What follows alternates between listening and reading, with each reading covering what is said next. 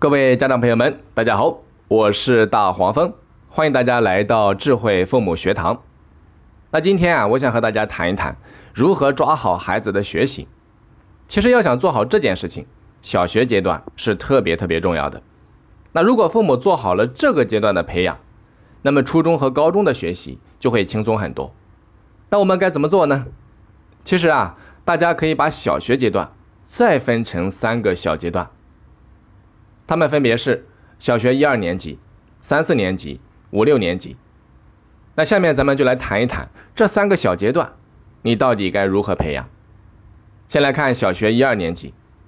小学一二年级啊，是孩子极其依赖父母的一个时期，也是建立起学习习惯的黄金期。那么这个时候，父母一定要狠抓学习兴趣和学习习惯，啊，这两点非常非常重要。因为孩子心智还不成熟，你给孩子灌输的理念、形成的认知、养成的习惯都至关重要，这也是他对学习建立起来的第一印象。就像一颗种子在悄悄地生根发芽。为什么说叫第一印象？这就好比你交朋友，如果对方一开始给你留下了一个非常好的第一印象，你们接下来的交往就会很顺利。如果第一印象非常差，接下来的交往就很不顺畅，可能到此为止了。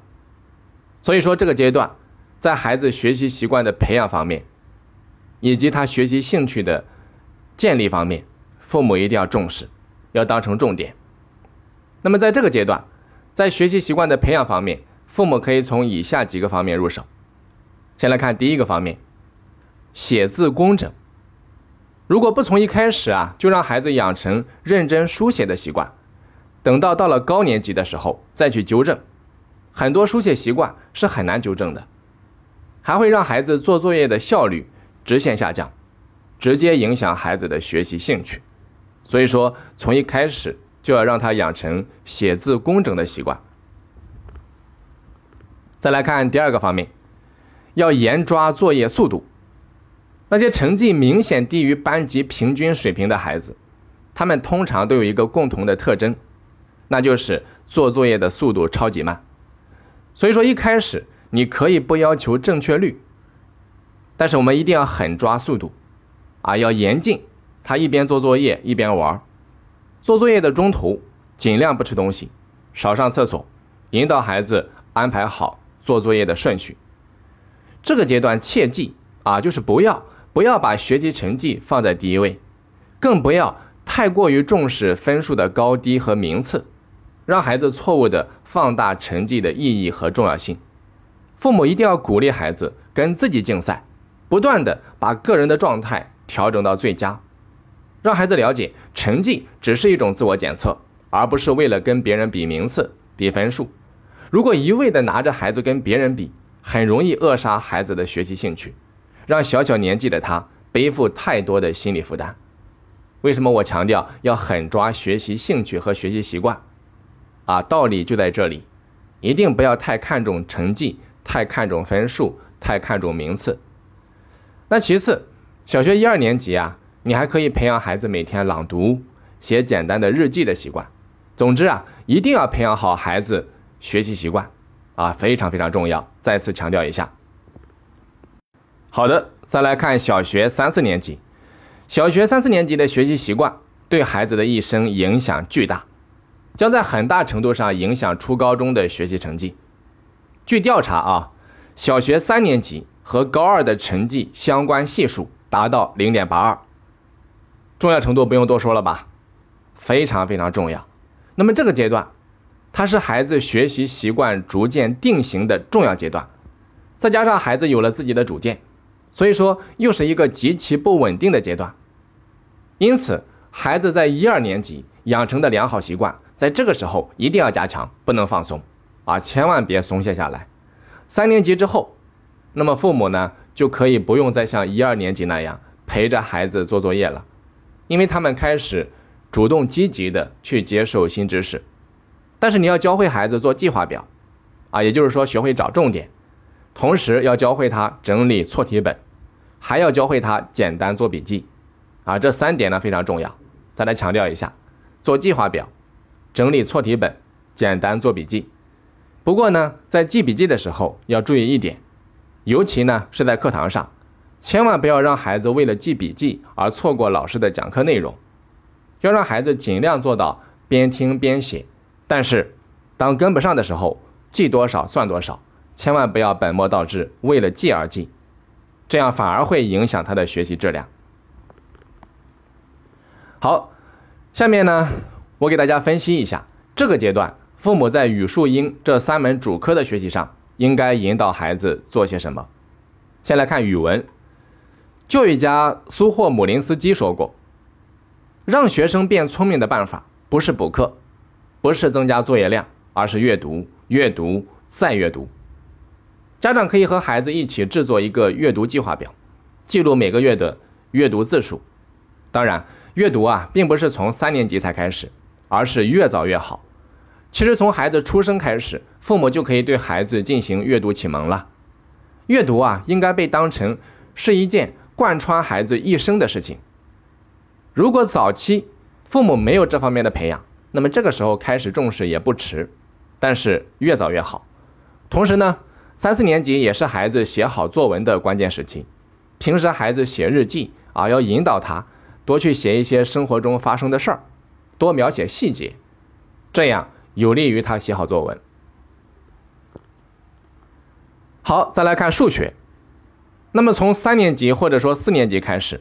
如果孩子学习轻松，啊，又喜欢挑战，那么在有时间的情况下，咱们可以引导孩子学点奥数，不过千万不能强迫啊！你不能够说你一定要学习，要强迫，要尊重孩子的意愿。那学奥数一定要抱着训练态度和平常心的心态，而不是为了提高成绩。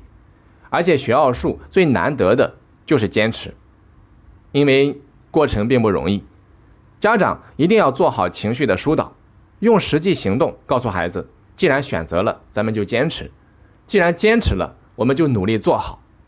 啊，这个是非常重要的啊。那为什么要学奥数呢？呃，关于这一点，我在后面会详细的跟你们讲，因为到了初中，很多地方就用到了啊。好的，再来看英语，三四年级是英语从听说到读写的过渡期。平时可以让孩子多看看英文绘本，要求他拼写单词等等。那么说到单词，我想重点讲一下，讲一下词汇量的重要性。很多孩子他早期之所以学不好英语，一个很重要的原因就是因为词汇量掌握太少，就连基本要求掌握的都不会读、不会写，更不知道什么意思。而且啊，有很多孩子特别讨厌记单词，所以我建议家长一定要想方设法提升孩子的词汇量。解决了这个问题，英语的学习就解决了一大半。比如说，咱们举个例子，我曾经带过一个学生，自从四年级的时候从老家转学到了深圳，英语就一直是他的弱项。因为老家的小学阶段，啊，根本就不重视英语，而深圳的孩子呢，大多从幼儿园开始就接触英语，差距可想而知。用这个孩子自己的话说，学校发的教材对他来说就是天书。所以这个孩子在英语的学习上一直不自信。那后来我只带他做了一件事情，他的英语成绩就一下子突飞猛进。加上这个孩子本身也很傲、很要强，也很努力，短短两年多的时间，他就变成了班级里面的英语学霸。讲到这里呀，我相信你们应该已经猜出我带他做了什么事情。是的，就是背单词。他拿着在我们夏令营里面讲到的学习方法去记单词，在初一的时候，他就就已经把初中的单词全部记完了，而且越记越自信，越记越有成就感。去年暑假的时候啊，他还经常去到深圳的世界之窗，专门去找老外聊天，就是为了学好英语。所以说，词汇量真的是学好英语的关键，非常非常重要。听到这里啊，你可能也会质疑，哎，他学的是什么方法？竟然有这么神奇？是的，大家一定要相信，凡事啊，它都有方法。只要你找准规律，就可以把复杂的事情简单化，把无序的事情有序化，把无趣的事情有趣化。借着这个话题啊，我也简单的给大家介绍一下今年的夏令营。那么今年的主题啊，依然是教大家如何快速的记忆和梳理各门学科的知识点。我们会系统的教孩子记忆术和思维导图，解决孩子在学习的过程中遇到的记忆和整理知识点的这两大难题，让他们学得更轻松。当然啊，这也不是一个纯粹学习的夏令营。刚才讲的这一部分啊，只占到了夏令营里面的二分之一。那么还有二分之一是解决孩子的学习动力、学习毅力、沟通能力、感恩意识。付出意识、吃苦耐劳以及团队合作等相关能力，而且夏令营的最大特点就是好玩、刺激加挑战。那如果大家有兴趣了解啊，你也可以添加客服老师微信：四二二六八零八三四。我再讲一遍啊，四二二六八零八三四，然后发送夏令营进行了解。好的，那么刚才呢讲完了三四年级，下面咱们再来看五六年级。那么到了小学五六年级，父母就不用再过多的去过问课业细节了。为什么呢？原因有两个：一是孩子学的知识点越来越难，很多父母跟不上了；二是你不应该再把重点放在这里，而应该去关注更加重要的点。这个时候啊，你只要在他偶尔犯懒的时候提醒他，遇到挫折的时候鼓励他，在他实在找不到解决方法的时候和他一起寻找方法，这样是不是很轻松呢？因为这个时候孩子已经有了自主学习的能力和适应自己的学习方法，说白了就可以自动运转了。因为前面两个阶段你抓好了，让他坚持做到了，这个时候就会比较轻松了。包括初中和高中同样也会非常省心。好的，那今天咱们要讲的到这里就差不多全部讲完了。本来呢是想花点时间跟大家分享一下五六年级应该如何抓好语数外的学习。由于时间关系啊，我们现场就不分享了。那如果你想学习、想了解也没有关系啊，可以添加我刚才提到的那一个客服微信。在加微信的时候，记得备注“五六年级”啊，“五六年级”这个关键词。当客服老师看到之后，他会发给你。好的，那今天咱们的课程就到这里，非常感谢大家的认真聆听，咱们下期再见。